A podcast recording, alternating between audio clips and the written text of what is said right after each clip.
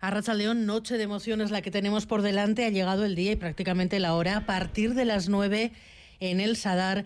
Primera semifinal de la Copa, la primera en 18 años para Osasuna, la cuarta seguida para el Athletic, a las puertas del estadio con mucho, mucho frío. Hoy en Arango, a León. A Racha León y a pesar del intenso frío, el ambiente se está calentando poco a poco aquí. Aranza, ya vemos a bastantes seguidores de ambos equipos en estas inmediaciones del Sadar, merendando, tomando algo, con bufandas del Athletic y Osasuna, camisetas que intuimos asoman por debajo de los abrigos porque como decimos hace frío, mucho frío. Ahora mismo tenemos apenas dos grados y una sensación térmica de cero. Pero las ganas pueden con todo y el ambiente, como decimos, es de ilusión ante un partido esperadísimo, sobre todo para los aficionados rojillos, ya que hace mucho, hace 18 años, que no ven a su equipo en una semifinal de Copa. Sobre todo con ilusión. No, hace mucho tiempo que no llegamos a algo así. Y... Además tengo la espinita de que no pude ir a la final de 2005, así que en esta muerte, a muerte. Para mí es un derby. Derby, el auténtico derby. Con muchas ganas y con ganas de ganar, sí. Pues, eh, eh, Patleti. Yago arrasate, lo, lo, lo, lo, lo. Yago arrasate, lo, lo, lo, lo, lo.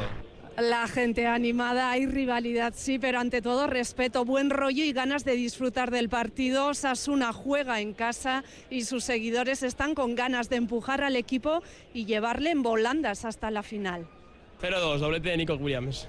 2-0 para Sasuna. Yo empate a uno. Y goles de Chimi y Sancet.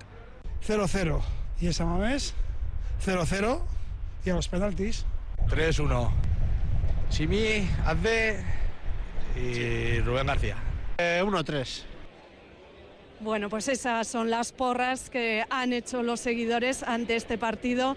La expectación es máxima. Hoy se espera llenazo en el Sadar. Todas las entradas están vendidas hace días y se superarán los 22.000 espectadores.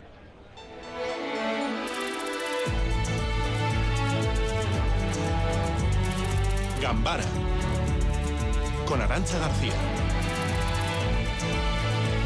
Enrique Maya, alcalde de Pamplona, ¿qué tal? Hola, buenas tardes, ¿qué tal? Esta noche juegan en casa, ¿se atreve a darnos un resultado? 1-0, pasos una. Juan María Burto, alcalde de Bilbao, Arrachaldeón. Arrachaldeón, no Arrachaldeón, Enrique. No sé cuál Hola, será. ¿qué tal estás? Saludos. No sé cuál será su pronóstico. Bueno, yo creo que cada uno tenemos que barrer para, para casa, ¿no? Y en este caso, pues yo apostaría por un 1-2 a favor del Atlético. ¿eh? ¿Quién está más nervioso hoy, Enrique Maya o Juan María Burto? Yo sinceramente creo que ninguno de los dos. No sé, nervios, a ver, el gusanillo de un partido importante. Pero bueno, es fútbol, ¿no? Y, lo bonito es haber llegado hasta aquí, por lo menos para Osasuna. Ya estamos súper ilusionados con este partido, que seguro que va a ser un partidazo. Y oye, eh, en fin, nervios, hay muchos motivos para estar más nerviosos, ¿no? Al cabo de, de, del día a día de un alcalde. Pero bueno, yo sí, yo soy rojillo hasta la médula y me tengo más que nervios el gusanillo de, de la ilusión de una semifinal de Copa que, fíjate, 18 años llevamos sin disfrutarla. ¿Usted, señora Sí, por- mi parte, decir que, bueno, probablemente el partido hoy quedará abierto. Hay que tener en cuenta que es una eliminatoria a doble, a doble partido y seguro que estaré un poco más nervioso en el partido de vuelta, ¿no? Pero sobre todo lo que estoy es ilusionado, ¿no? Es muy importante, ¿no? Para, para la ciudad también el Atleti tiene, tiene un efecto muy tractor, tiene un efecto de ilusionar eh, a, la, a la ciudad, a la gente. Y bueno, hemos pasado años complicados y sería muy bonito, ¿no? Llegar a una final y volver, volver a ver a la, a la ciudad teñida de rojo y blanco, ¿no? Señora Burto, usted va a ver el partido eh, desde Bilbao, no, no va a estar en el palco en el Sadar. No, voy a estar en casa viendo el partido con, con mi mujer, disfrutando de esos ratitos de los que tenemos pocos. Eh, y hoy eh, todavía estoy yendo ahora hacia una reunión, pero espero que para las nueve menos cinco así pueda llegar a casa. Y ya he hablado con mi mujer al mediodía que una tortillita estaría bien para cenar, así que a ver si, si todo cuadra. Señor Maya, supongo que a usted le tocará ir más abrigado porque ya hace mucho frío, dos grados, sensación No, te- te térmica de cero, nos decía. Te cuento. Eh, estoy con un trancazo bastante fuerte. Yo había, no, voy a estar porque no me atrevo. Hace muchísimo frío y a ver si voy a, a liarla. Llevo días ya con una especie de gripe que me tiene bastante mal y, no me atrevo a ir al estadio porque aquí anuncia mucho frío. Me da muchísima pena porque, fíjate tú, una semifinal de Copa, pero hoy mismo le hemos avisado al club que, que no me iba a acercar por ahí. Igual, igual me animo a ir a Bilbao, ¿eh? Pues tal vez coincidan los dos en la de Bilbao. me encantaría, ¿eh? me encantaría que, Oye, pues, que vengas a sí. Bilbao. Yo me encargaré de llamarte para, para que si Oye, puedes pues- vengas a Bilbao. ¿eh? No, no, pues me da mucha pena no poder estar en este partido porque fíjate lo que es para eso es una semifinal de Copa y, y a ver si hace mejor tiempo, que seguro que sí, porque queda como un mes, ¿no? Para, para el siguiente Sí. partido, ¿no? Sí. Entonces, oye, pues a mí me encanta, ya estamos en contacto, oye. Bueno, pues hablamos, Y- Enrique. ¿eh? Sí, hombre, sí. Oye, y que, que sea un... Yo sobre todo lo que quiero, lo he dicho hoy en los medios, es una oportunidad de oro para disfrutar del fútbol, ¿no? Todos queremos que gane el nuestro, eso es indudable, pero no pueden ganar los dos. Entonces, oye, pues pues que sea lo que tenga que ser, pero sobre todo yo es- hoy me he hecho unas fotos aquí con los aficionados del Atleti que me he encontrado por la calle. Uno me ha reconocido, o sea, fíjate, usted es el alcalde, será por el chupinazo, digo yo, lo he visto en la tele. Y me vas a hacer unas fotos y tal, ya, un ambiente súper agradable, que es lo bonito del fútbol. Eso es bonito. Yo creo que ahí Eso es, eso es. somos, somos aficiones que en ese sentido sabemos convivir muy bien, que no necesitamos que nos separen como pasa en otros campos y que sabemos Eso es, convivir y eso disfrutar. es. ¿eh? Eso es lo más hermoso del fútbol. Y luego ya sabes que a veces un balón que pega en un tobillo de, de canto en la eliminatoria y ya está. Pero lo importante es eso, ¿no? Que hagamos un día hermoso y bueno, y, y sobre todo que el partido va a estar, el- la eliminatoria va a estar abierta, segurísimo, hasta San Mamés. Entonces, Sí, tiene toda esa pues, pinta. eso es, vamos a ver cómo va todo y oye, pues yo lo que quiero es que gane Osasuna, tú que gane Atleti y que después de esta eliminatoria pues todavía las aficiones y las ciudades están más hermanadas, ¿no? Que es el, objetivo. Bueno, pues rivalidad sana entre los alcaldes. Para la vuelta no sé si veremos más nervios, tal vez les veamos a los dos juntos, entonces lo, lo comprobaremos. Hoy de momento lo que sí que hemos visto es que en las calles de Iruña también ha habido muy buen rollo entre las dos eh, aficiones.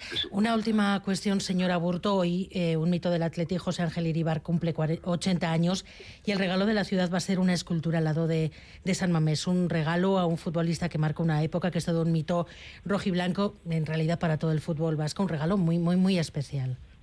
Bueno, yo creo que es un regalo de la ciudad y del Atleti a un mito, a un hombre que ha sido un gran deportista, pero que sobre todo es una gran persona que reúne muchos de los valores del Atleti, valores en los que creemos. Y yo hoy me quedo con, con la llamada que me ha hecho Ángel a la mañana, una llamada de un hombre agradecido, emocionado, humilde y un hombre que se lo merece todo. Así que, bueno, por mi parte, encantado.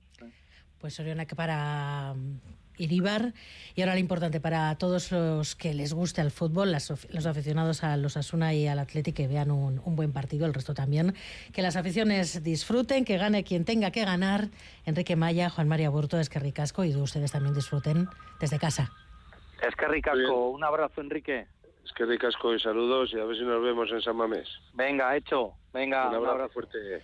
Bueno, pues partido que van a poder seguir aquí en EITV, retransmitido por ETV1 y por supuesto también en Radio Euskadi. A partir de las ocho y media comienza ese programa especial. Edu García, Rachaldeón. ¿Qué tal, Arrachaldeón? ¿Y tú qué sabes? ¿Qué, qué partido nos espera? ¿Cómo lo ves? Pues los derbis tienen de todo. Ha ha habido partidos espectaculares y otros que han sido bastante más pesados. Seguro que va a ser un partido de mucha intensidad y un partido además al que los equipos llegan con trayectorias muy diferentes. O sea, una de subidón tras eh, ganarle al Sevilla por delante del Atleti incluso en la clasificación de Primera División y con toda la plantilla en condiciones salvo Rubén Peña, que es el único que no puede jugar. Y el Athletic viene un poco deprimido, los marcadores de los últimos partidos no han sido buenos, lo último ante el Girona fue perder en San Mamés, eh, ha perdido un poquito el paso en la lucha por Europa.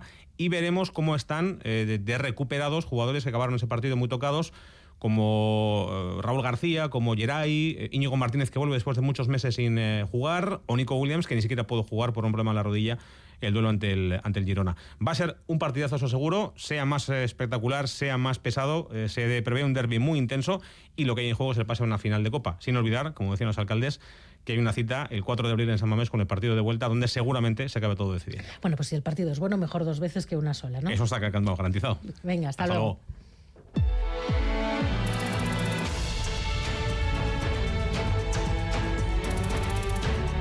Vamos con otros temas enseguida, pero antes, el euskera en la Cámara de Representantes de Texas en Estados Unidos. Soldaduen memoria eta ainen familiei nire pegi urunea. En el acto de reconocimiento a los soldados de origen vasco que participaron en el ejército de Estados Unidos durante la Segunda Guerra Mundial, John Fernández Moore. Sí, en la Cámara de Representantes de Texas, en Austin, una resolución que ha defendido el parlamentario tejano Rafael Anchía, descendiente de vascos, en una intervención que comenzaba así. Es que ricasco, Mr. Speaker. Y en parte de su intervención ha utilizado la lengua materna de su aita. Ebatzpen onen bides eta estatu batuetan lehenda diroko dena. Euskal atorriko bigarren mundu gerrako veteran noak ohorratzean.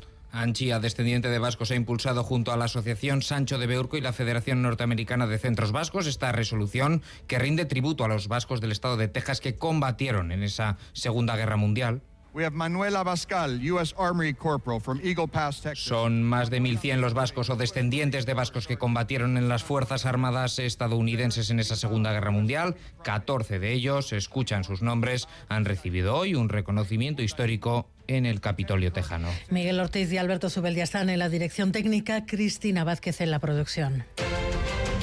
Otra sentencia pone por encima el derecho al trabajo sobre los derechos lingüísticos. El Superior de Justicia ha anulado una oposición de la Diputación de Guipúzcoa que tenía entre sus requisitos un perfil de euskera. Revoca, de hecho, el fallo anterior de la audiencia de Guipúzcoa. Va en línea con la sentencia que anuló en su día otra convocatoria de plazas en el Ayuntamiento de Irún. Fermín Alberdi, la Diputación ya dice y anuncia que va a recurrir. Sí, son ya varias las sentencias que establecen que los perfiles de euskera tienen que ajustarse a la legalidad. En esta del Tribunal Superior de Justicia del País Vasco sobre Uliazpi Fundacioa se establece que el derecho de todos a acceder a un trabajo público está por encima en la Constitución del derecho lingüístico por el que se pidió perfil B2 de euskera en 32 de las 34 plazas para cuidadores de discapacitados. Francisco López Lera es abogado de las personas que recurrieron. El 23.2 de la Constitución, que es el tema de acceso al empleo público, pues igualdad, mérito y capacidad, relacionado con el artículo 40 de la Constitución. Eh, todos somos iguales.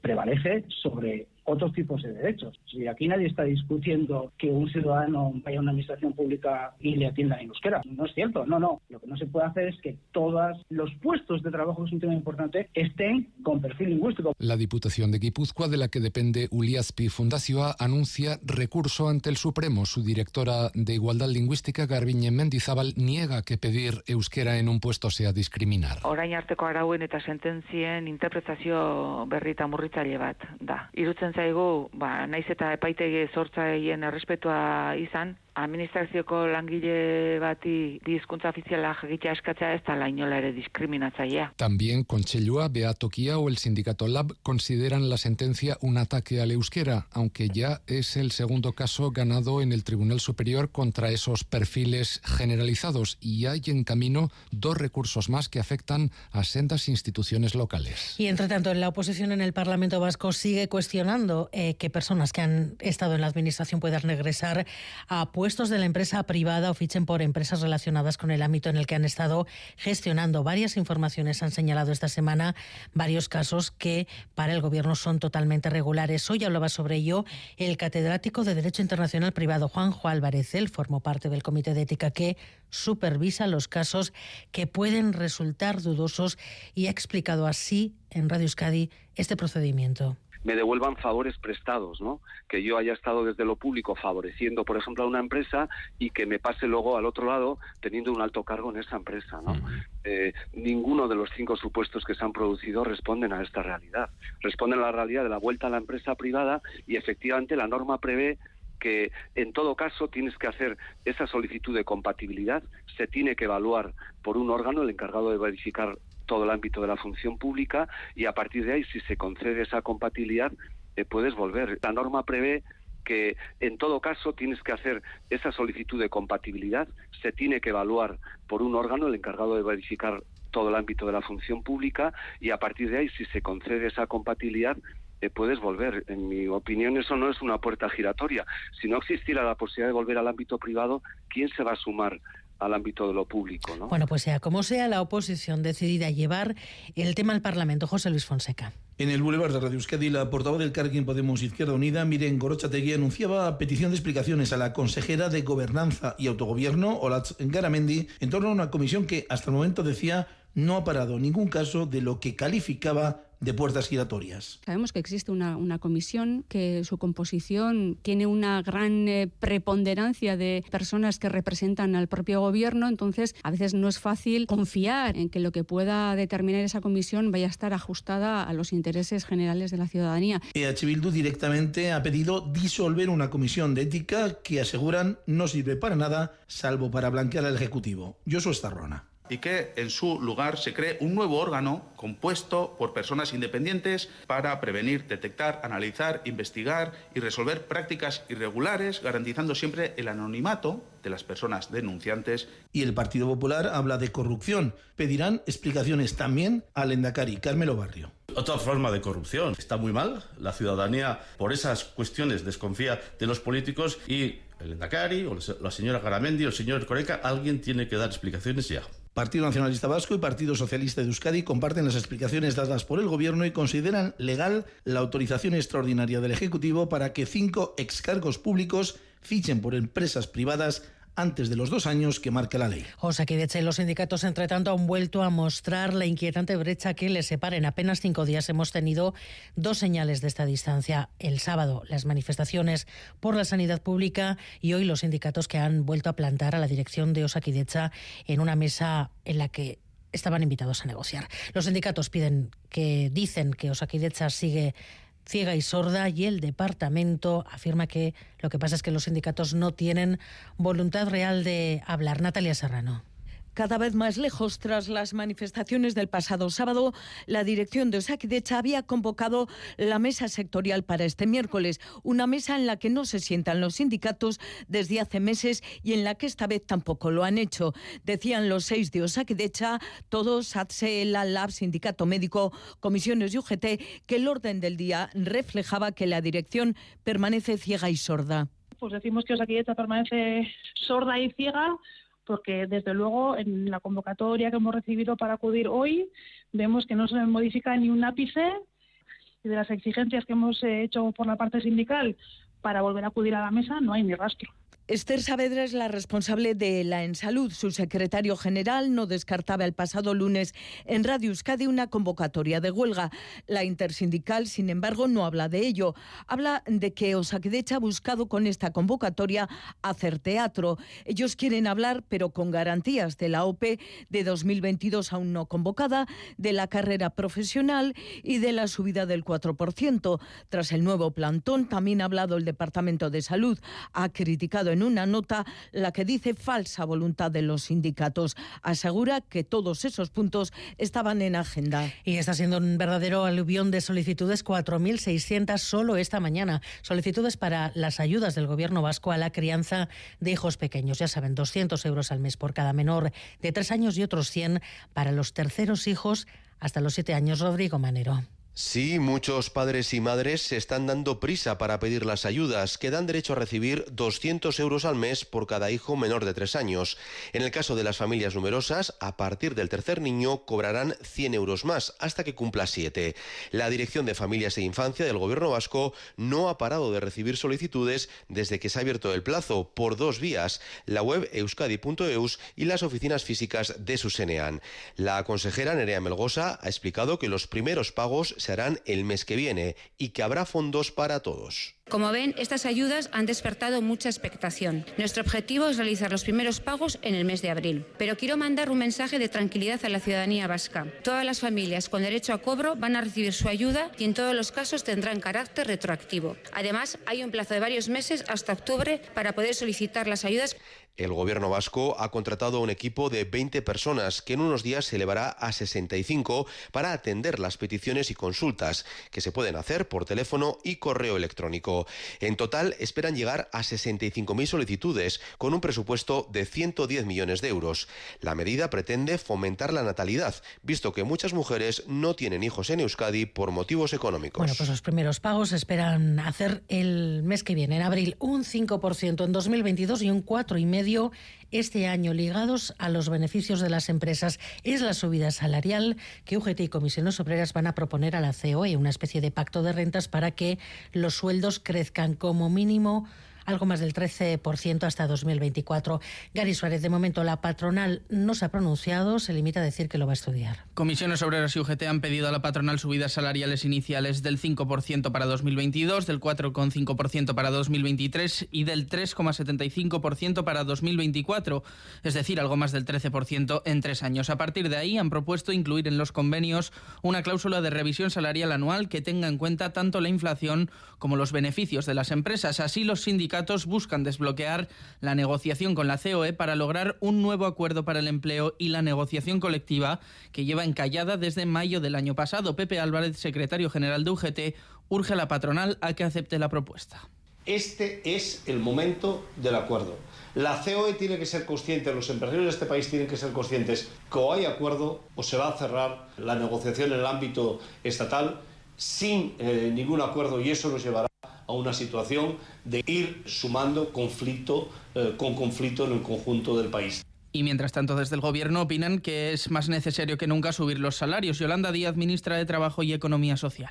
Creo que este es el camino y por tanto hago un llamamiento respetando absolutamente la autonomía y la voluntad de las partes, pero desde esta autonomía, desde luego, es imprescindible comprometerse con nuestro país y hoy comprometerse con nuestro país es subir los salarios en España. Por su parte, desde la COE han confirmado esta tarde que ya han recibido la propuesta de comisiones UGT, una respuesta que llevaban esperando desde el 19 de enero, dicen, y que ahora tienen que valorar antes de dar una respuesta. Otro preso ha muerto en una cárcel vasca, en la de Martutene. Hoy han encontrado el cuerpo de un recluso de 57 años. Todo apunta a que, como ayer en Zavalla, fue un suicidio. Los funcionarios de Martutene encontraban al recluso fallecido en una celda del módulo de enfermería, donde estaba ingresado por una dolencia física. Tenía 57 años y estaba en prisión preventiva. Una investigación aclarará lo sucedido, aunque se apunta al suicidio. La consejera Nerea Melgosa reconoce que no es habitual que se sucedan dos casos en 24 horas, pero que entra dentro de las variables que maneja el personal sanitario de las cárceles y ha negado falta de control. Los protocolos para evitar los suicidios están en continua revisión y está claro que todo puede ser mejorable. Que sí que es verdad que hay falta de personal porque lo hemos dicho nosotros también anteriormente y por eso se están haciendo las diferentes bolsas de trabajo. No hay falta de control en las cárceles vascas en absoluto.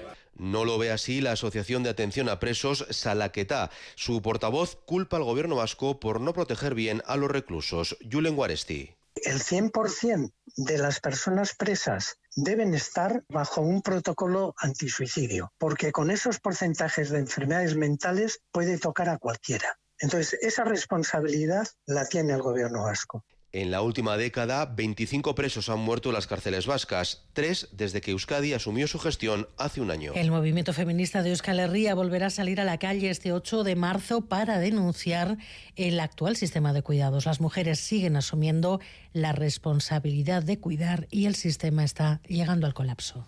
Revolucionar los cuidados es transformarlo todo y sacudir uno de los principales ejes de violencia y desigualdad que hemos vivido las mujeres siempre. Por todo ello, y para terminar con el sistema heteropatriarcal de cuidados que tenemos delante, el 8 de marzo tomaremos las calles de Euskal Herria, porque la organización y la autodefensa feminista son nuestros instrumentos más eficaces. Y la vicelenda querido Yamendía, que no da marcha atrás a pesar de las negativas que ha escuchado, sigue adelante con su propuesta de declarar festivo el 8 de marzo del año que viene, mañana mismo. Los grupos lo van a debatir en el Parlamento Vasco y Manuel Manterola. La propuesta está clara y así se va a tramitar. La propuesta está hecha y, por lo tanto, el expediente se iniciará con la propuesta que hace el departamento del 8M como festivo en Euskadi. Porque la vicelendacari y consejera de Empleo no ve argumentos de peso que rechacen que el 8 de marzo sea festivo en 2024. Hasta el momento yo los únicos argumentos que he escuchado son argumentos de forma. No he escuchado ningún argumento de fondo. Por lo tanto, yo voy a estar muy atenta. En el expediente habrá alegaciones. Lógicamente, Macunde participará y cuando termine terminemos el expediente será cuando se tome la decisión. ¿Cuáles son esos argumentos de forma? Lo cierto es que la mayoría de partidos han cuestionado que Mendía lanzara la idea sin contrastarla ni con Emacunde ni con el movimiento feminista. A las puertas del debate que va a tener lugar en el Parlamento Vasco sobre esta cuestión, este movimiento ya se ha posicionado. Consideran frívola una propuesta que además, insisten, no se ha consultado con ellas. El 8M es reivindicación, dicen, y no una fiesta. Y H. Bildu propone crear una comisión de investigación en el Congreso sobre el 3 de marzo en Gasteiz. Denuncian que 47 años después el gobierno español sigue negándose a colaborar en el esclarecimiento de los hechos. Iñaki Ruiz de Pinedo. La comisión tiene como objeto investigar la implicación y la responsabilidad de la Policía Armada en el asesinato de los cinco trabajadores, esclarecer el grado de conocimiento del gobierno español, así como conocer la implicación penal de los ministros Rodolfo Martín Villa, Manuel Fraga Iribarne y Alfonso Osorio. Denunciamos que el gobierno español sigue anclado en el negacionismo y la negativa a colaborar en el esclarecimiento de la masacre de 1976. Inaceptable. La ministra de Economía reprocha si a Su idea de llevar su sede social a Holanda, recordando que ha crecido gracias a la inversión pública. La operación, pendiente solo de lo que hay de los accionistas, pone al gobierno Sánchez en una posición incómoda porque ya se está empezando a ligar con las políticas económicas del Ejecutivo. El PP, de hecho, augura que habrá muchos más casos, Nerea Sarriegui. Sí, el Gobierno analiza ya las consecuencias de ese posible traslado de Ferrovial a Ámsterdam, que los accionistas deben ratificar en los próximos meses. La Moncloa no oculta un enfado que la vicepresidenta Nadia Calviño ha hecho llegar personalmente al presidente de la empresa, Rafael Pino. No es tanto el hecho, dice, como el gesto el rechazo por una decisión que francamente es que es incomprensible teniendo en cuenta que es una empresa que le debe todo a España. Es una empresa que ha nacido, ha crecido gracias a la obra pública financiada por todos los contribuyentes españoles. Más dura ha sido el ala morada del gobierno que habla de dumping fiscal. La Moncloa no teme, no obstante, el efecto contagio del que alerta el PP, que otras empresas hagan lo mismo porque denuncian el Ejecutivo pone en riesgo su seguridad jurídica. Cuca Gamarra que lo que debe hacer la vicepresidenta es hacerse la siguiente pregunta. ¿He hecho yo algo para que se quede o he hecho yo algo para empujarle a que se tenga que ir? ¿Soy responsable de la falta de seguridad jurídica que hace que muchas empresas tengan que optar por otros países? Estas críticas no tienen fundamento, defiende Calviño, que insiste en que está siendo un momento de importante atracción de inversión extranjera. Bueno, pues el Partido Popular también quiere acercar al PSOE, en este caso con la trama de corrupción liderada presuntamente por uno de sus diputados en el Congreso. Ahora los populares quieren abrir, Nerea, una investigación parlamentaria. Sí, el PP ha registrado esta tarde esa petición para que el Parlamento investigue el caso mediador, pone en marcha toda la maquinaria y pide el apoyo de los grupos. Ya cuenta con dos noes que pesan, el del propio PSOE y también el de Unidas Podemos, que no está dispuesto a seguir, dicen, el juego a uno de los partidos más corruptos de Europa. Veremos qué hacen los socios habituales del Gobierno, pero se complica su puesta en marcha. Los socialistas, dice Cuca Gamarra, ocultan información porque saben que podría haber más implicados.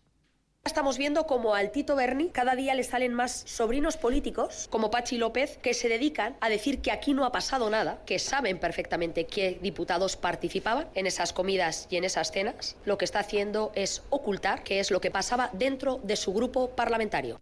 Pues responde Pachi López, se ha actuado rápido, se ha expulsado al único investigado, ocurrirá lo mismo si hay más y apoyarán a quien se sienta señalado sin pruebas que una cosa es ir a cenar y otra cosa es corromperse. Queremos saber la verdad y según vayamos sabiendo, actuaremos. Y a veces expulsando si es que hay alguien más. El PSOE no ve oportuna la investigación parlamentaria mientras, mientras esté en marcha la judicial. Y ya son 36 muertos por el choque de dos trenes en Grecia. No se sabe qué ha hecho que un convoy de mercancías se arremetiera contra un tren de pasajeros. El ministro de Transportes ha presentado su dimisión esta tarde a Maya Zabala.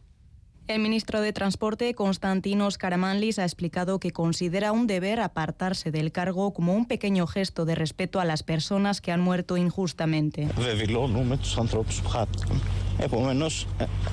Además, el jefe de la estación ferroviaria de Larisa, un hombre de 59 años, ha sido detenido acusado de homicidio involuntario, quien en su testimonio ha señalado que dio orden para que el tren cambiara de vía, pero que el sistema no obedeció, por lo que está por aclarar si hubo error o negligencia humana. El tren de pasajeros viajaba de Atenas a Tesalónica con 350 personas. A bordo, muchos de ellos estudiantes universitarios que regresaban a sus lugares de residencia después de la celebración de la cuaresma ortodoxa griega. Escuchamos un gran estruendo, fueron 10 segundos de pesadilla dando vueltas en el vagón hasta que caímos de costado. Entonces estalló el pánico y nos rodeó el fuego. Ha contado este superviviente. El primer ministro griego, Kyriakos Mitsotakis, ha visitado esta mañana la zona del siniestro.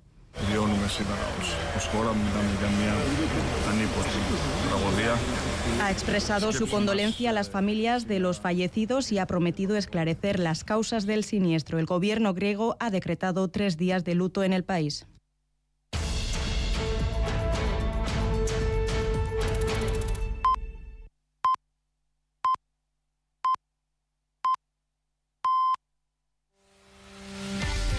La actualidad del día en Boulevard. De 6 de la mañana a 12 del mediodía, toda la información en Radio Euskadi. Siete y media, seguimos adelante enseguida con otras cosas, pero antes nos detenemos en el pronóstico del tiempo para mañana. Euskalmet, Ecomazo, Arrachaldeón. Arrachaldeón, buenas tardes. Noche fría con heladas en gran parte del interior que llegarán a ser localmente moderadas. El cielo aún así estará bastante nuboso, pero es poco probable que llegue a precipitar. El jueves el cielo estará todavía más nuboso y no tendremos apenas ratos soleados. Además, se producirán precipitaciones débiles, sobre todo en el noreste. La cota de nieve rondará inicialmente los 500 metros, pero después irá en ascenso. Tras un inicio frío, las horas centrales no serán tan frías como en días pasados y las máximas se situarán por encima de los 10 grados en la costa. El viento soplará del noroeste arreciando por la tarde. Y la Comisión Europea quiere acabar con la impunidad que perciben muchos conductores europeos cuando conducen fuera de, fuera de su país, que si les prohíben conducir donde sea por cometer una infracción grave, esa prohibición se aplica a los 27 Estados miembros. Esta propuesta de la Comisión supone cambios también para los conductores más jóvenes. Se abre la posibilidad de conducir desde los 17, eso sí, acompañados. Bruselas, Amaya, Portugal a Rachaldeón, si un Estado miembro le prohíbe conducir en su territorio a un no residente europeo porque le han cazado bebido, drogado, sobrepasando el límite de velocidad o provocando un accidente grave, no debería poder conducir tampoco ni en su Estado miembro de origen ni en ninguno. Adina Baleán, comisaria de transporte.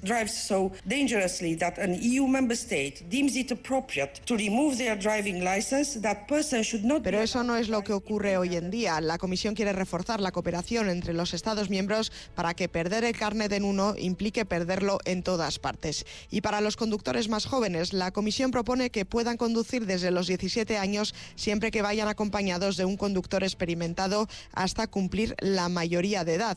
También en el caso de los camiones, para que los futuros conductores profesionales ganen experiencia lo antes posible. A cambio, durante dos años después de obtener el carnet, no se les permitirá haber bebido ni una gota de alcohol.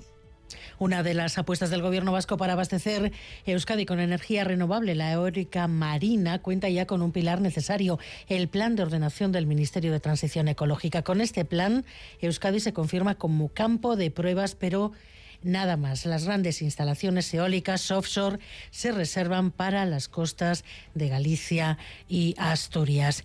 Y entre tanto, también hoy hemos tenido datos de la venta de coches que está repuntando en este comienzo de año. En febrero las matriculaciones de turismos han aumentado un 9% sobre el mismo mes del año pasado, sumando enero la mejora acumulada es de 12% en el conjunto del Estado. Las ventas de las cifras prepandemia todavía siguen por encima. Fabricantes y vendedores creen que se está dando salida a las ventas retenidas de los últimos meses.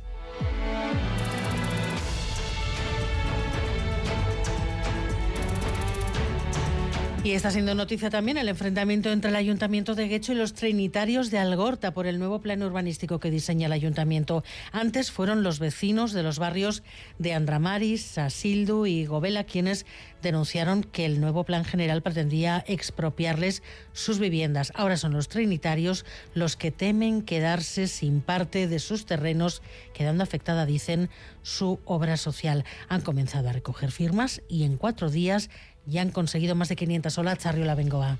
Huerta, frontones, jardines, patio de futbito y pabellones para talleres, todo desaparecería. Afectaría las actividades de la congregación con los jóvenes y a su actividad eclesiástica. También a la Fundación Arguía, que comparte esos espacios en los que a diario trabaja con más de un centenar de personas con discapacidad intelectual. Padre Martín Aurrecoechea. Sin duda alguna que sería una espada de Damocles para la Fundación Arguía. O sea, lo hieren de muerte. Verse reducidos a utilizar el espacio interior del edificio no les gusta. Bienvenido, Presilla, director médico disponer de estos espacios pues nos permite que nos visiten centros educativos, poder hacer con ellos desde partidos de fútbol hasta nidos para los pájaros de los árboles y encuentros en primera persona de la juventud con personas que están sufriendo una situación de enfermedad, pero que pueden compartir actividades y encontrarse como seres humanos eh, de tú a tú, se va a ver muy dañada.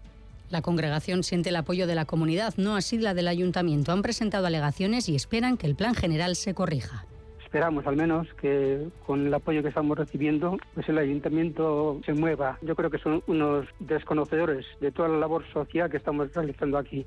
El Ayuntamiento de Guecho, en nota de prensa, explica que la creación del parking subterráneo permitirá ampliar el espacio de esparcimiento natural, que permitirá mejorar el centro urbano de Algorta, pero que solo se hará si los propietarios así lo desean de acuerdo a la ley. Eso sí, entienden el proyecto como de interés general y necesario. Y la Fundación Cristina N, en colaboración con el CSIC, va a poner en marcha una iniciativa para analizar la calidad del aire de Donostia. Se trata de una investigación en la que los donostiarras podrán participar colocando en sus ventanas y balcones las plantas que se van a repartir a partir del lunes a Negoñi. El tráfico rodado de las ciudades tiene afecciones en la calidad del aire que respiramos. Los metales pesados que desprenden los coches afectan a la salud de los ciudadanos, sobre todo de quienes tienen problemas respiratorios. Con esta iniciativa se quiere concienciar a la ciudadanía sobre el impacto del uso excesivo del vehículo privado. Iker Aranjuelo, investigador. Que la gente sea consciente de que bueno, el, el meterte en el coche hasta la tienda, pues que puede generar unos problemas. Cuando hay picos de contaminación, pues ya se sabe que el número de, asistencias a hospitales o al médico de cabecera se incrementa. Para ello se entregarán 45 plantas entre quienes se inscriban para participar en este estudio. Esas plantas estarán durante dos meses en las ventanas y balcones de esos ciudadanos y después serán analizadas en el laboratorio del CSIC de Navarra. Vamos a analizar con un equipo que se llama ICP Masas la presencia de, entre otros, metales pesados y explicar un poco los resultados y conclusiones que podamos extraer de, este proyecto. Este proyecto se llevará a cabo en distintas ciudades y pueblos de Euskadi y Navarra. En total se van a repartir 325 plantas. A partir de julio, ocho, nuevos autobuses eléctricos de Bilbao Bus se van a recargar con la energía excedente nocturna de Metro Bilbao, gracias a esta iniciativa pionera impulsada por la nueva empresa Medusa creada por el EVE Repsol y ASE. Se apuesta por la energía renovable y se espera también se podrá reducir la factura mensual de Bilbao Bus Barrena. Será la primera vez que una empresa de transporte suministra energía a otra empresa de transportes y es que el objetivo es prestar un servicio de recarga a partir de infraestructuras que ya existen y esto tendrá sus ventajas. Íñigo Ansola, director del Ente Vasco de la Energía. Las ventajas son, por ejemplo, la optimización del uso de la potencia contratada, la recarga inteligente a partir de diferentes tipos de consumidores, el aprovechamiento de infraestructuras eléctricas existentes sin necesidad de solicitar un nuevo punto de acceso y distribución a la red y, evidentemente, un precio más competitivo. ¿Y cómo lo harán? Instalarán puntos de recarga para vehículos eléctricos en las cocheras de Bilbo Bus, utilizando la energía del metro que llegará desde la estación del metro de Luchana. Enrique Monasterio, director de Desarrollo e Innovación del EVE y consejero de Medusa. Cuando unas cocheras requieren esa potencia elevada, la primero, lo primero que hacen es recurrir a la red de distribución. Pero las redes de distribución eléctricas en zonas urbanas no siempre tienen estas potencias de una manera fácil. Entonces, conviene buscar soluciones alternativas. Y de ahí que hayamos recurrido en este caso a esta solución. El proyecto cuenta con un presupuesto de 600.000 euros, está financiado por los fondos Next Generation y se espera que los trabajos terminen para verano de este año. El juzgado de lo social de Bilbao reconoció hace unos días como accidente laboral la baja por ansiedad de una policía municipal de Gorliz tras sufrir acoso sexual por parte de un compañero. Esta tarde el Ayuntamiento de Gorliz ha anunciado que recurrirá 2019, una agente de la Policía Municipal de Gorliz acude al ayuntamiento para dar cuenta del conflicto laboral que sufre con un compañero, que entre otros llegó a agarrarla en público de la coleta, llevándole con violencia su cabeza a los genitales y diciéndole que se callara. Ainhoa Ordórica, abogada de la Fundación Videlagun de ELA. Lo que se realiza desde el ayuntamiento es cambiarle de turno, pero no se hace ninguna investigación y no se adopta ninguna otra medida preventiva. En mayo de 2021, al seguir con el mismo problema, la agente vuelve a hablar con el ayuntamiento para pedir medidas preventivas que protejan su salud. Y ahí nuevamente no se hace nada. El ayuntamiento lo que le dice es que lo tiene que denunciar y si no denuncia no puede tomar ninguna medida. Y eso no es así. Si el ayuntamiento tiene conocimiento que se están dando comportamientos inadecuados, o como en este caso, que además pueden tener un componente de índole sexual, no hace falta una denuncia expresa. De hecho, tiene que tener la obligación de investigar y tomar las medidas preventivas necesarias. En noviembre de 2021 cogió la baja por ansiedad y después denunció los hechos. El juzgado de lo social de Bilbao reconoce su baja como accidente laboral derivado del acoso de índole sexual sufrido y da por probado que el ayuntamiento de Gorriz no actúa ante ello. Esto anima a la gente a presentar una nueva demanda contra el ayuntamiento por daños y perjuicios. El ayuntamiento de Gorliz, por su parte, ha comunicado que recurrirá la sentencia. Asegura que desde 2019 hizo seguimiento y tomó medidas ante el caso y que cuando tuvo conocimiento de la denuncia, en febrero, procedió a la apertura de un expediente disciplinario que dice legalmente no es posible resolver hasta que haya sentencia firme. Aquí lo dejamos de momento a las 8. Volvemos hoy edición reducida de, este espacio porque a las ocho y media viene el deporte, ahora se lo contamos. Hoy tenemos tertulia con Marcelo Tamendi, Eider Hurtado y Javier Roldán, pero lo que toca es el fútbol, esa semifinal de, Copa y ya el primer avance. de García, Rachaldeón. ¿Qué tal, Rachaldeón? Tenemos el argumento principal, sin duda, de esta jornada de miércoles, este primer día de marzo, esa semifinal, partido de ida de las semis de la Copa que van a jugar en poco más de una hora en el Sadar, Osasuna y Atlético. Comenzamos. Laboral Cucha te ofrece los titulares deportivos. 80 minutos, un poquito menos para que de la pelota en el derby del Sadar, en la ida de las semis de la Copa que van a disputar Osasuna y Athletic, con el horizonte del partido de vuelta que se va a jugar dentro de un mes en San Mamés y por supuesto el de la final del próximo 6 de mayo en el Estadio de la Carduja. Día histórico para nuestro fútbol, día histórico para Osasuna que vuelve a jugar una semi después de 18 años. El Athletic afronta su cuarta semifinal consecutiva lleno deportivo. En el conjunto rojillo están todos menos Rubén Peña. En el Athletic veremos cómo han llegado a este encuentro los tocados, jugadores como Geray, como Nico Williams, como Raúl García o incluso como Íñigo Martínez, ausente desde hace muchos meses de la competición. Enseguida en Pamplona y en el Sadar, con la última hora del partido, con un ambiente espectacular, con mucho frío, pero eso sí, con ganas de ver un gran partido de fútbol en este 1 de marzo, en el que también escucharemos enseguida a Luis García Plaza, el míster del Deportivo Alavés, en la entrevista que ha concedido este mediodía a nuestros compañeros de Radio Vitoria, donde ha reconocido que, por cierto, si el Alavés sube a primera, cosa que se espera, él seguirá como técnico porque tiene firmado contrato también para la próxima temporada en esas condiciones. En este día en el que el Chopo celebra sus 80 años, José Ángel Líbar cumple 80 y lo ha hecho además rodeado de toda la familia roja y blanca y de muchísimos amigos. No ha sido un día en el que ha faltado una sola felicitación para un jugador de leyenda y para un portero de leyenda. Y además, noticias eh, menos buenas que llegan desde Georgia, desde los campeonatos del mundo de snowboard cross, donde Lucas Eguíbar ha quedado fuera a las primeras de cambio. El eh, campeón del mundo ya no lo es, evidentemente lo fue en 2021 no ha podido revalidar su título después de caerse en la primera ronda. El otro Donostiarra que estaba en liza, Álvaro Romero, ha llegado hasta los cuartos de final. Mensajes como siempre que esperamos en nuestro WhatsApp en 688-840-840. Evidentemente centrados hoy en la Copa, en qué esperáis que pase, qué deseáis que suceda en ese duelo copero entre Osasuna y Atlético va a comenzar a las 9 de la noche en el Sadar, 688-840-840. ¿Quieres que tu casa sea más eficiente? Claro, pero ¿por dónde empezamos? Papeles, presupuestos, ver qué subvenciones hay. ¿Qué financiación necesitamos? Invierte en eficiencia, ahora es más fácil. Entra en nuestro simulador rehabilitacioneficiente.laboralcucha.com y descubre todas las ayudas y deducciones que tienes y la financiación que necesitas. Laboral Cucha, hay otra forma. Radio Euskadi. Quirol al día.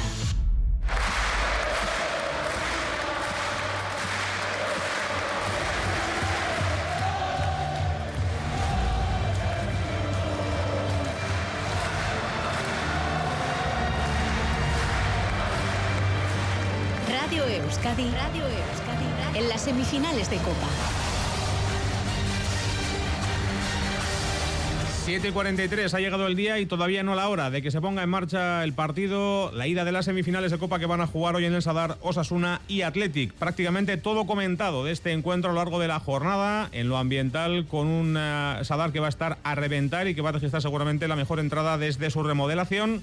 Y en lo deportivo, ganas de ver cómo afrontan este duelo, que es diferente a otros, dos equipos que llegan en trayectorias muy diferentes. Osasuna de subidón, tras ganarle a Sevilla, por ejemplo, la pasada semana en Liga, el pasado fin de semana, y por delante del Atlético en la clasificación liguera, y el equipo rojiblanco en depresión después de un año 2023 en el que las cosas no le están yendo demasiado bien. En lo físico, lo dicho, solo Rubén Peña se lo pierde por parte de Osasuna. En el Atlético habrá que ver cómo están de finos jugadores tocados como Nico Williams, como Geray, como Raúl García o incluso como Íñigo Martínez. Pero nos lo cuentan desde el Estadio Belsadar, quienes nos van a contar después, desde las ocho y media, todo lo que dé de sí este envite copero. Rafa Aguilera, ¿qué tal? Arracha León. Arracha León, Y Alberto Negro, ¿qué tal? Alberto, Arracha León. Arracha León.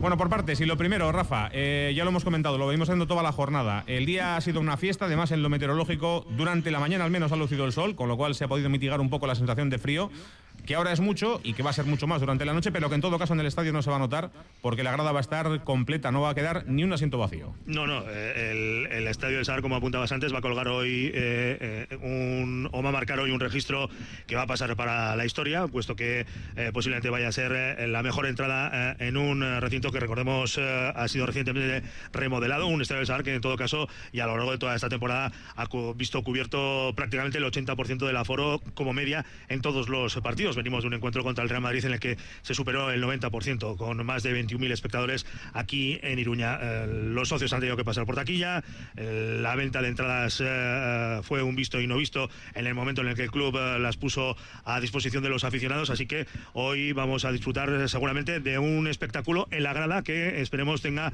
continuidad sobre el terreno de juego porque evidentemente todo suma a la hora de disfrutar de un encuentro como el que vamos a vivir a partir de las 9 de la noche. Cuando llega la Copa y como el torneo lo organiza la Federación Española de Fútbol, el asunto de las alineaciones suele demorarse un poquito más en el tiempo de lo habitual, eh, mm. por ejemplo, con respecto a un partido de liga. Mm. Aunque por lo que me estáis diciendo, a lo mejor ya mm. podemos empezar a apuntar, a empezar a apuntar, no, a eh, confirmar quiénes van a jugar. El 50%. Ah, vale, vale.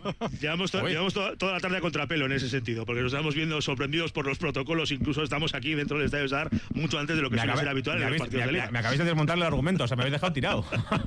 bueno, por pues, tirad. Es el 50% y el 50% la parte eh, la parte soy yo. Vale. Eh, la alineación que ya está disponible, eh, la que va a presentar o la que presenta de hecho Yagoba Arrasate. Un once titular con Sergio Herrera en la portería se desvela eh, eh, una de las incógnitas. Lateral derecho, John Moncayola, con Aridane y David García como centrales. Juan Cruz en el lateral izquierdo. En el centro del campo, por dentro, Moy Gómez, Lucas Torró con Aymar. En las bandas, eh, Chimi y Abde. Alte Budimir, la referencia en el ataque del Club Atlético Sasuna. Ese es el once titular que presenta esta noche frente al Atlético eh, Yago Arrasate. Pues con Abde y con Chimi como titulares por delante, en los costados, jugadores con muy verticales los dos. Abde además es un gran encarador y con esa incógnita desvelada, Moncayola será quien ocupe la demarcación en el lateral derecho. En el Athletic, eh, lo comentamos anoche, Alberto, puede incluso a Valverde le venga bien eh, retrasar la publicación de su once titular para jugar al despiste hasta última hora, si es que él tiene alguna duda en torno a cómo están esos jugadores tocados que están en la convocatoria, pero que no seguramente al 100%.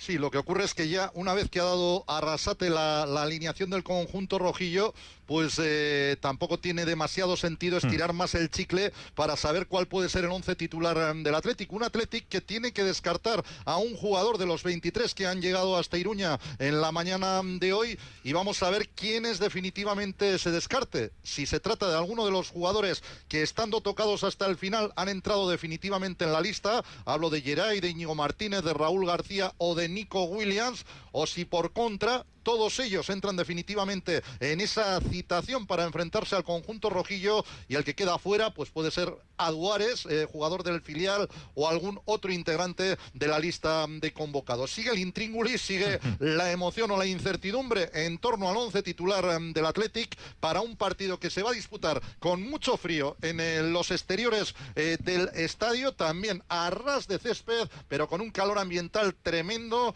porque el ambiente en Iruña es realmente bueno en la jornada de hoy. Ha tardado en dejarse ver la afición osasunista. Han guardado fuerzas para el tramo final de esta eh, lucha ambiental.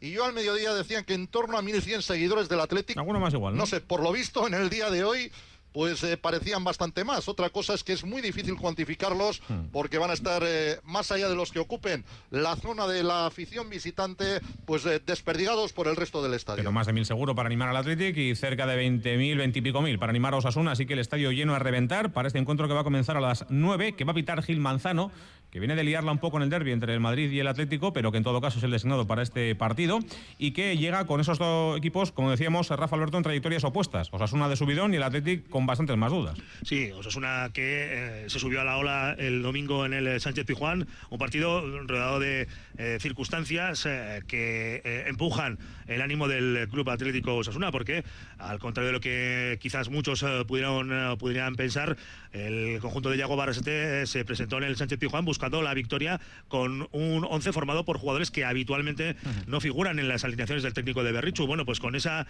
con esa circunstancia que marcaba eh, el partido con una alineación eh, formada por ese perfil de jugadores, Osasuna no solamente consiguió la victoria, sino que además logró hacer un gran en el primer tiempo imponiéndose claramente a un Sevilla que ya sabemos que tiene jugadores de un enorme nivel. Otra cosa es el nivel de conjunción, eh, el perfil de equipo que ahora mismo maneja San Paoli. eso es lo que, sin lugar a dudas, ha ayudado a los rojos a presentarse en el encuentro de esta noche con esa flechita hacia arriba, que, como se suele decir ahora, después de tener que realizar un viaje eh, el lunes eh, por la mañana y entrenar eh, pues a última hora, viendo recortadas sus posibilidades para la recuperación y la preparación del partido de esta noche. En el caso de Rafael Alberto, decía depresión. Igual no sé si es la palabra adecuada, si es demasiado fuerte, pero es verdad que este año le va un poco a contrapié el equipo de Valverde, al menos la última, el último tramo.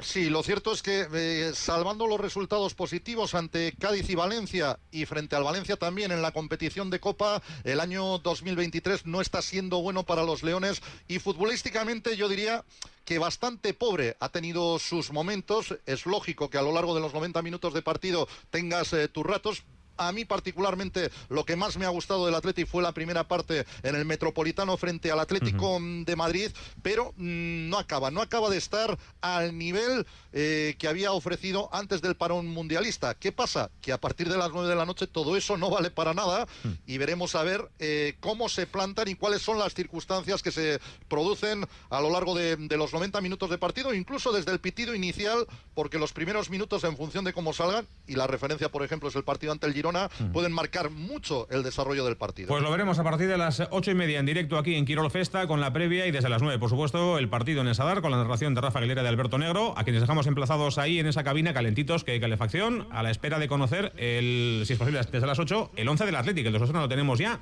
como un gallo lateral derecho y arriba con Chimi, con Abde y también con Budvin. Así que compañeros, a no moverse de ahí, ¿vale? Vale, aquí seguimos con el F5, a ver si antes de las 8 podemos dar la alineación de la Hasta ahora. Hasta ahora. En este día 1 de marzo, en el que, como también venimos contando, se cumplen 80 años desde el nacimiento de una leyenda, de José Ángel Iríbar, el más que portero, una figura que trasciende evidentemente a su faceta deportiva del Athletic, que ha recibido multitud de felicitaciones también aquí en esta casa, y una de las más calurosas, las que le ha brindado la familia rojiblanca esta misma mañana, antes de partir hacia Iruña.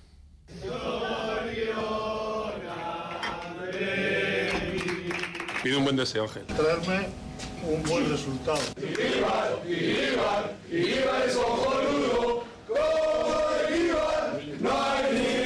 Es día para cantar, evidentemente, esta canción. Una más de fútbol que tiene que ver con el Athletic y es que jugará las semifinales de la Copa, en este caso en categoría juvenil ante el Real Madrid la próxima semana, el próximo miércoles en León, en la Final Four, en la que la otra semi la van a jugar el Deport y el Almería, también el miércoles. La gran final, quien la juegue, el día 11 de marzo.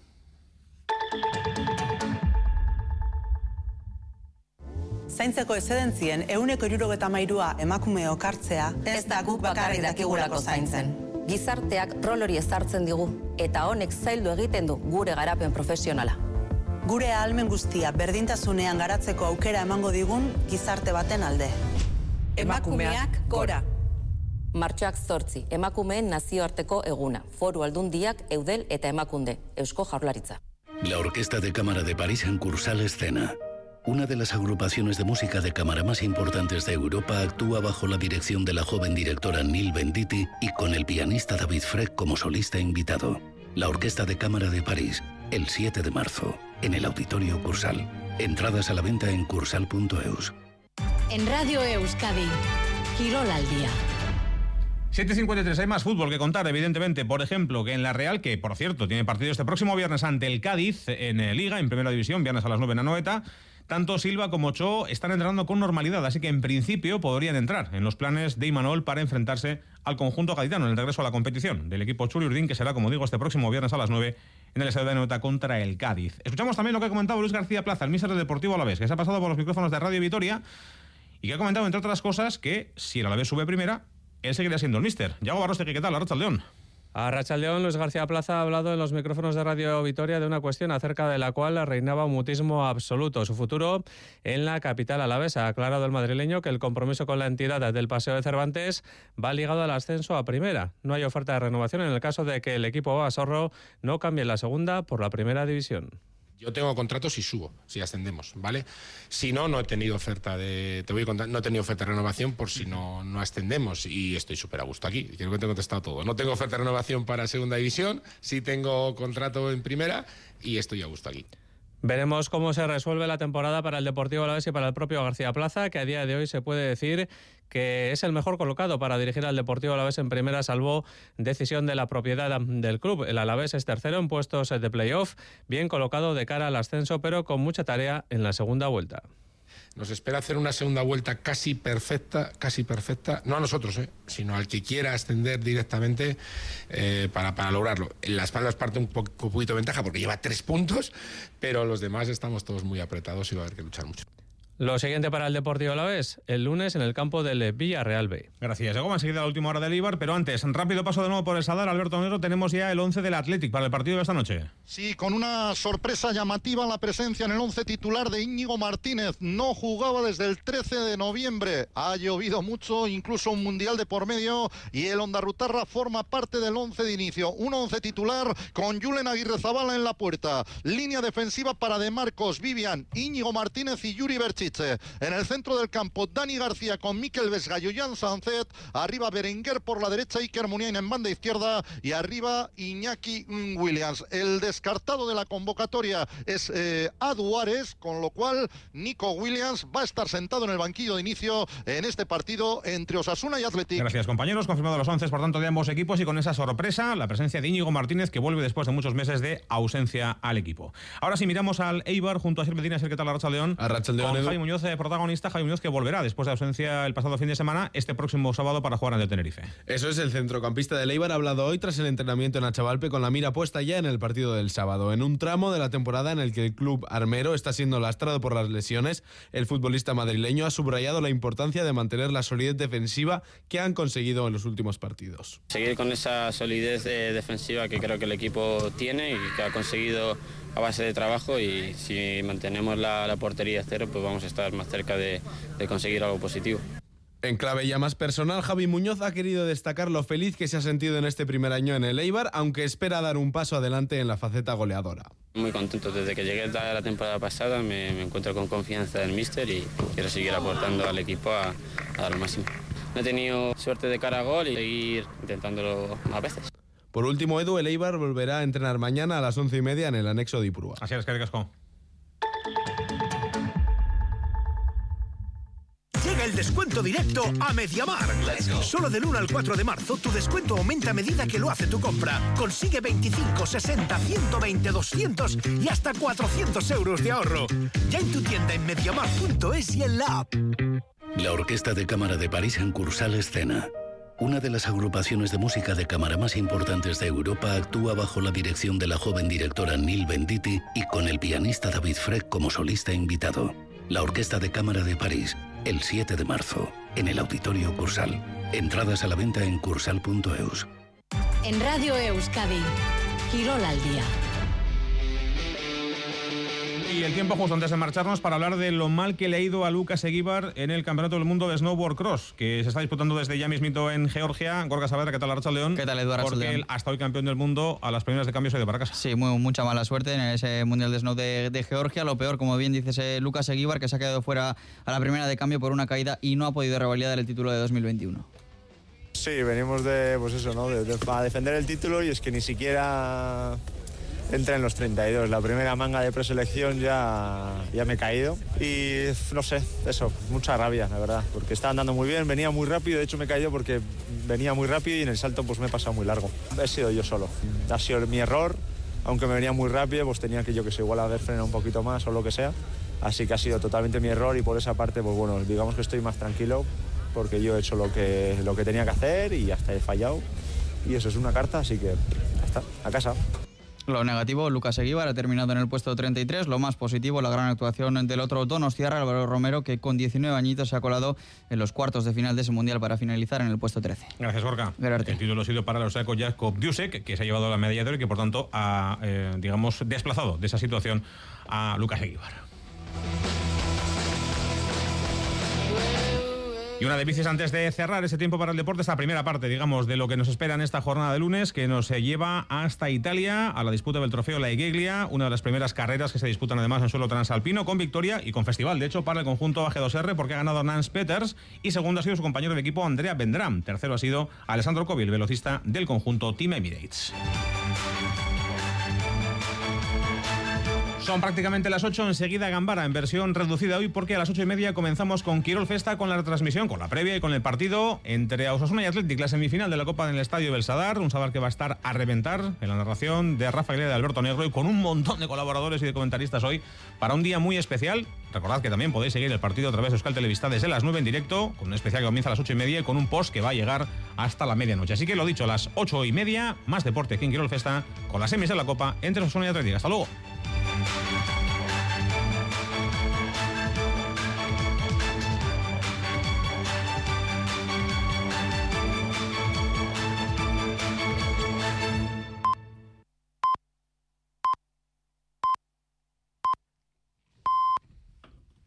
Son las 8 horas al león.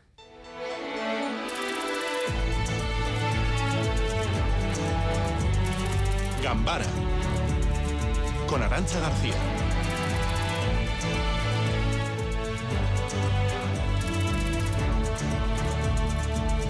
Uno cero, pasos una. Cada uno tenemos que barrer para, para casa, ¿no? y en este caso, pues yo apostaría por un 1-2 a favor del Atlético. Yo lo que quiero es que gane Osasuna, tú que gane el Atleti y que después de esta eliminatoria pues todavía las aficiones y las ciudades están más hermanadas, ¿no? Que es el, el objetivo. Somos, somos aficiones que en ese sentido sabemos convivir muy bien, que no necesitamos que nos separen como pasa en otros campos y que sabemos es, convivir y disfrutar. ¿eh? Bueno, pues aquí hemos hablado en Gambara hace una hora con Enrique Maya y Juan María Burto y a lo buen buen rollo también entre los alcaldes de cara a ese partido de semifinales de Copa con ilusión, ilusión y emoción en los alrededores del Sadar y con mucho frío, uno bajo cero ahora mismo, aunque en una semifinal de Copa eso es lo de menos. Las ganas se dice pueden con todo buen ambiente entre las aficiones, que es lo que estamos viendo durante todo el día en Iruña.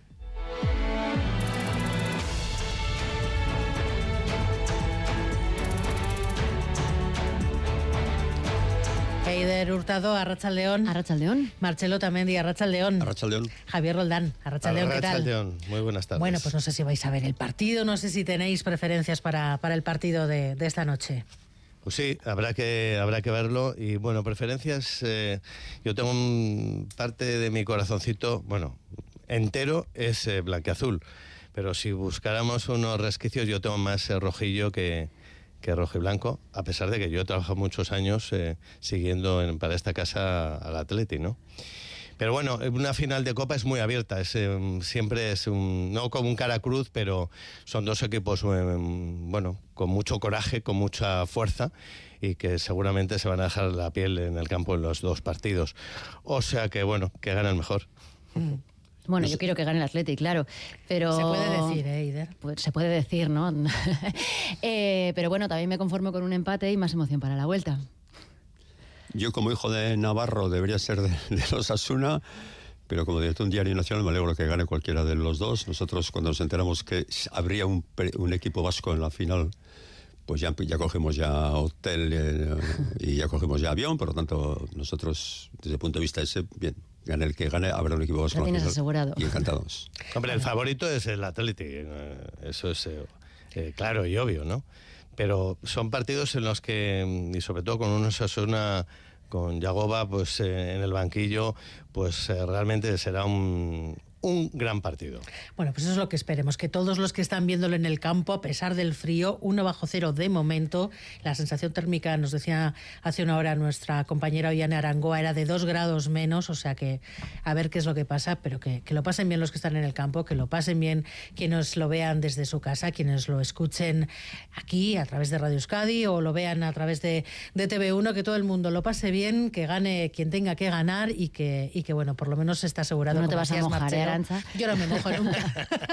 y por lo menos eso, habrá, habrá, un, habrá un equipo vasco en la final, que eso, que eso ya, ya es bastante. Bueno, tenemos de nuevo sobre la mesa otra sentencia que pone por encima el derecho al trabajo sobre los derechos lingüísticos. El Superior de Justicia ha anulado una oposición, en este caso de la Diputación de Guipúzcoa, que tenía entre sus requisitos un perfil de euskera. Revoca, de hecho, el fallo anterior de la audiencia de Guipúzcoa y va muy en la línea con la sentencia que anuló en su día otra convocatoria de plazas, en este caso del Ayuntamiento de Irún. En este caso, Fermín Alberdi, la Diputación ya ha dicho que va a recurrir. Son ya varias las sentencias que establecen que los perfiles de euskera tienen que ajustarse a la legalidad. En esta del Tribunal Superior de Justicia del País Vasco sobre Uliaspi Fundazioa se establece que el derecho de todos a acceder a un trabajo público está por encima en la Constitución del derecho lingüístico, por el que se pidió perfil B2 de euskera en 32 de las 34 plazas de cuidadores de discapacitados. Francisco López Lera es abogado de las personas que recurrieron. El 23.2 de la Constitución que es el tema del acceso al empleo público, pues igualdad, mérito y capacidad, relacionado con el artículo 40 de la Constitución. Eh, todos somos iguales. Prevalece sobre otros tipos de derechos. Si aquí nadie está discutiendo que un ciudadano vaya a una administración pública y le atienda en euskera. No es cierto, no, no. Lo que no se puede hacer es que todos los puestos de trabajo, que es un tema importante, estén con perfil lingüístico. La Diputación de Guipúzcoa, de la que depende Uliaspi Fundazioa, anuncia recurso ante el Supremo. Su directora de Igualdad Lingüística, Garbiñe Mendizábal, niega que pedir euskera en un puesto sea discriminar. Orain arteko arauen eta sententzien interpretazio berrita murritzaile bat da. Irutzen zaigu, ba, naiz eta epaitegi sortzaien errespetua izan,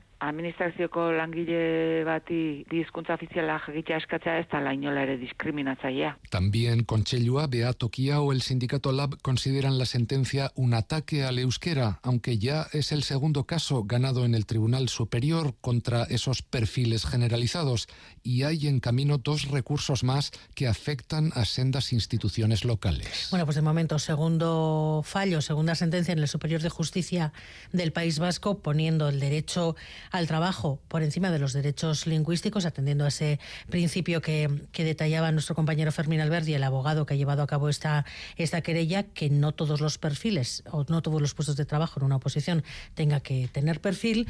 Dos sentencias del Superior de Justicia y un recurso al Tribunal Supremo que puede acabar mm. dejando las cosas en otro, en otro nivel. Y además el, abogado es eh, el mismo en los dos eh, casos. Eh, se abre un una vía judicial, un precedente, se, se va asentando, digamos, eh, un camino bastante preocupante, ¿no? En el que, eh, sí, en un choque entre dos derechos, eh, bueno, se considera el tribunal que prevalece el derecho al acceso a un empleo. pero al mismo tiempo lo que hace es considerar que el euskera es una lengua de menor importancia, ¿no? Porque yo entiendo que siguiendo esa argumentación eh, jurídica, si viniera un alemán a eh, querer representarse a una oposición pública de, empleo sin saber eh, castellano, pues también se le debería de, siendo ciudadano con nacionalidad española, podría presentarse, por ejemplo, en Toledo a una oposición pública por ese mismo criterio. Quiero decir, lo que pasa que en este caso hay dos lenguas y una se considera que es menos importante, que eh, conociendo una de, ellas, pues no, no tiene nada que ver, eh, bueno, no, no se, se, se, reconoce su, su, misma relevancia, que al final es una lengua cooficial. Eh, es preocupante porque deja en inhabilitadas eh, a las instituciones para aplicar una política lingüística, la que consideren, y es el tribunal el que determina eh, cuáles son los criterios lingüísticos en el acceso a empleo, que a su vez es eh, bueno, el acceso a empleo de instituciones, fundaciones, empresas, organizaciones dependientes de lo público y, por tanto, las competentes para dar un servicio a la ciudadanía a la que se priva, en una parte, de su derecho a ser atendida en en, su lengua.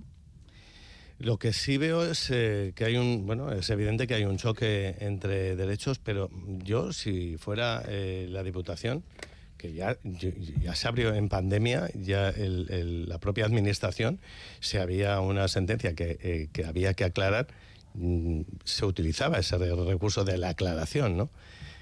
En este caso también podría ocurrir y, y, y celebrarse, ¿no? Es decir, eh, la Administración, en este caso la Diputación, podría dirigirse al Tribunal Superior de Justicia del País Vasco y preguntar, bueno, ¿en qué catálogo, en qué casos eh, no, no tengo que eh, requerir o no, no es preciso. Es decir, que aclararan los jueces, eh, antes de que se produjera esa jurisprudencia o el, o el, magistrado, en qué, en qué se basa el que un derecho está por encima del otro.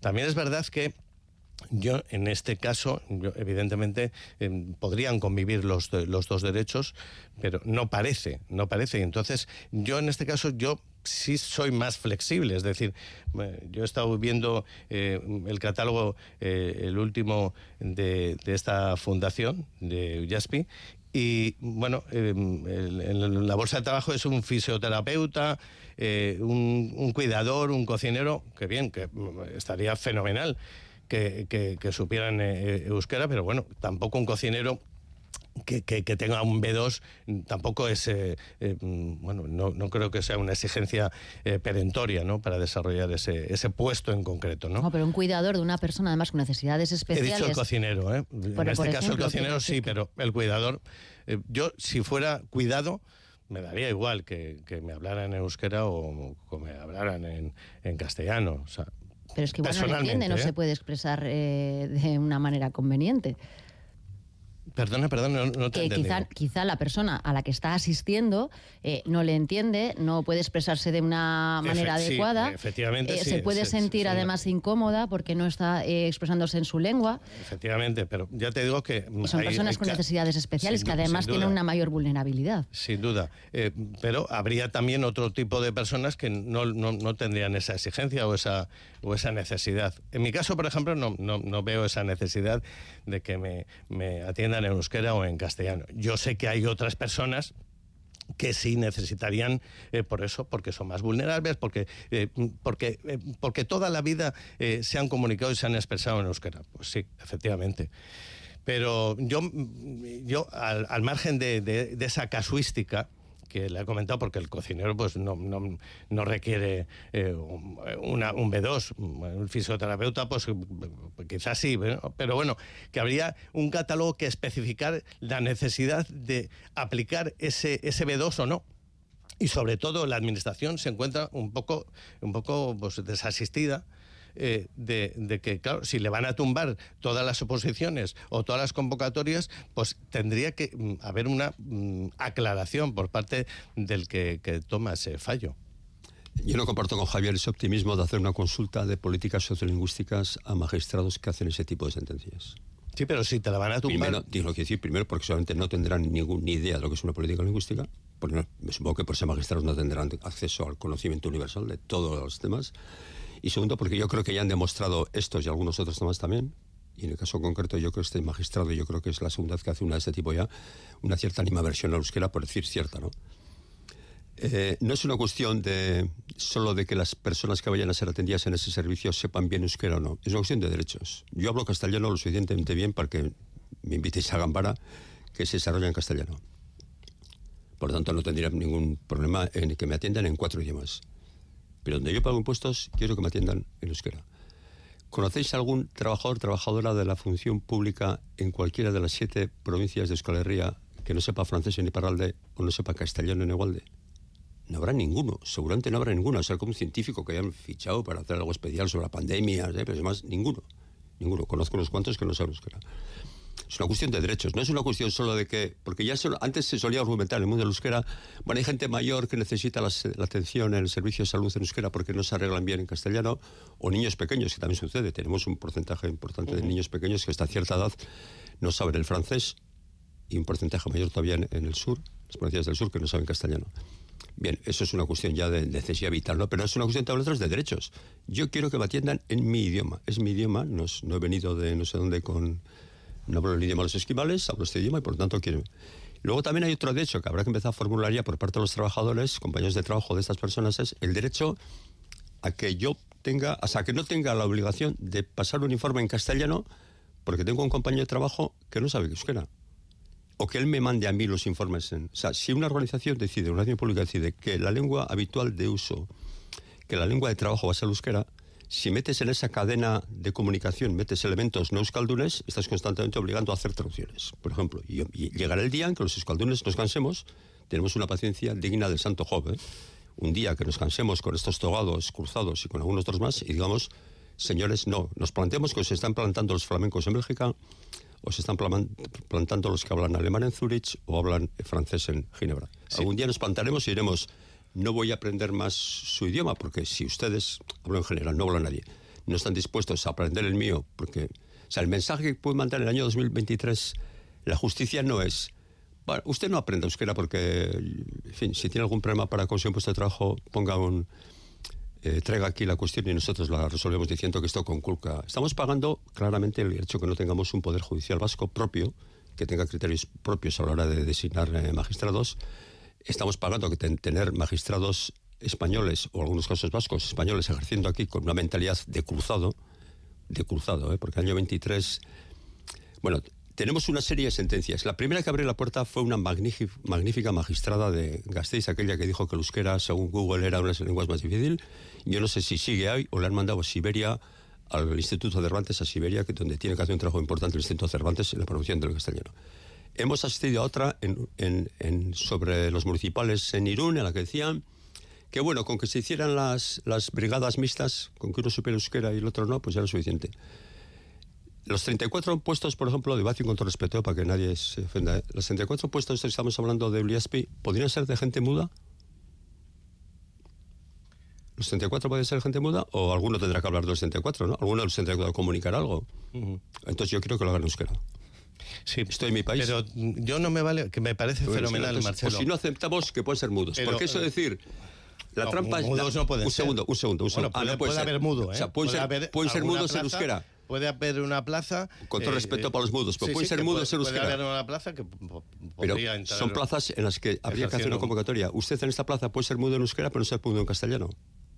Eso sí aceptaríamos. Mudo para, para ya, ya, pero entiéndeme, la, entiéndeme el argumento. O sea, se puede ser mudo en euskera, pero no se puede mudo en castellano. Nos vamos a aburrir un día los euskaldunes, llevamos esto con una tranquilidad en los últimos 40 años, una tranquilidad digna de un premio, y algún día nos vamos a aburrir y vamos a empezar a decir a no sé quién que no le vamos a hablar en. Yo no conozco ningún caso en el que un funcionario euskaldun se haya negado a tratar a una, a una cliente, a, una persona, a un, a un, ciudadano, a una ciudadana que se, que se presente al servicio público a hablar en castellano y le diga, no, no voy a atender. Yo creo que hay ningún pediatra euskaldun que en este país no atienda a los niños eh, a mí no me hasta llegar En estos momentos lo, que, lo que está ahí pendiente, por tanto, es la capacidad de las instituciones de diseñar políticas lingüísticas y de las instituciones a aplicar esas políticas lingüísticas como en, considere. ¿no? En este caso, estamos hablando de una decisión sobre otra decisión que tomó antes la Audiencia Provincial de Puzcoa, que estaba a favor. ¿eh? O sea, sobre la misma cuestión, unos consideran que es legal y que no es discriminatorio y los otros consideran que es discriminatorio. Si, si la medida es la Constitución española, il n'y a rien à faire. Bueno, vamos no a, tenemos nada que hacer. Vamos a continuar adelante porque tenemos hoy poquito tiempo. Hay media terminamos, que viene, que viene el fútbol.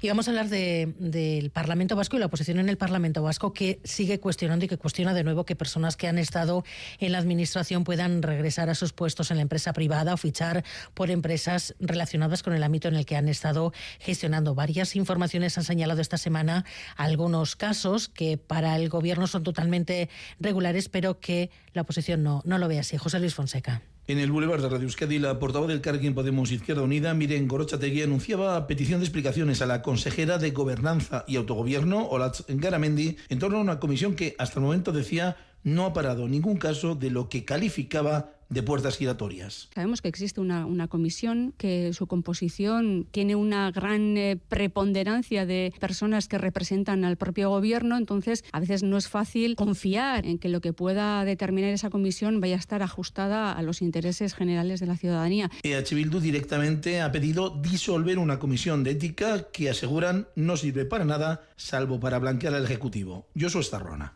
y que en su lugar se cree un nuevo órgano compuesto por personas independientes para prevenir, detectar, analizar, investigar y resolver prácticas irregulares, garantizando siempre el anonimato de las personas denunciantes. Y el Partido Popular habla de corrupción. Pedirán explicaciones también al Endacari, Carmelo Barrio. Otra forma de corrupción. Está muy mal. La ciudadanía, por esas cuestiones, desconfía de los políticos y el Endacari, o la señora Garamendi, o el señor Coreca, alguien tiene que dar explicaciones ya. Partido Nacionalista Vasco y Partido Socialista de Euskadi comparten las explicaciones dadas por el Gobierno y consideran legal la autorización extraordinaria del Ejecutivo para que cinco excargos públicos fichen por empresas privadas antes de los dos años que marca la ley. En Radio Euskadi hemos escuchado hoy también la opinión del catedrático de Derecho Internacional Privado, Juanjo Álvarez, que formó parte del Comité de Ética, sé que supervisa los casos que pueden resultar dudosos y nos ha explicado las cosas así me devuelvan favores prestados, ¿no? Que yo haya estado desde lo público favoreciendo, por ejemplo, a una empresa y que me pase luego al otro lado teniendo un alto cargo en esa empresa, ¿no? Eh, ninguno de los cinco supuestos que se han producido responden a esta realidad.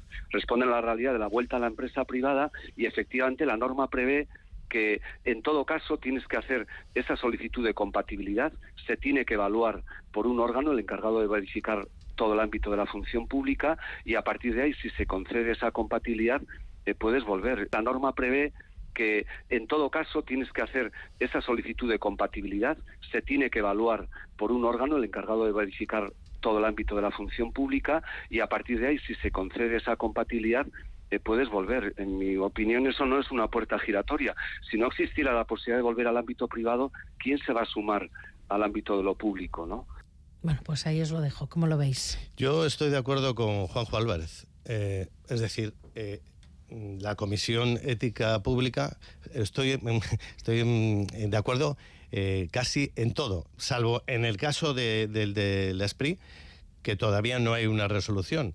Y claro, como hay un silencio administrativo, este señor ha podido irse a la empresa privada pero bueno, que lo aclaren, que digan si puede o no puede. Lo que no puede ser es que haya como un silencio administrativo, ¿no?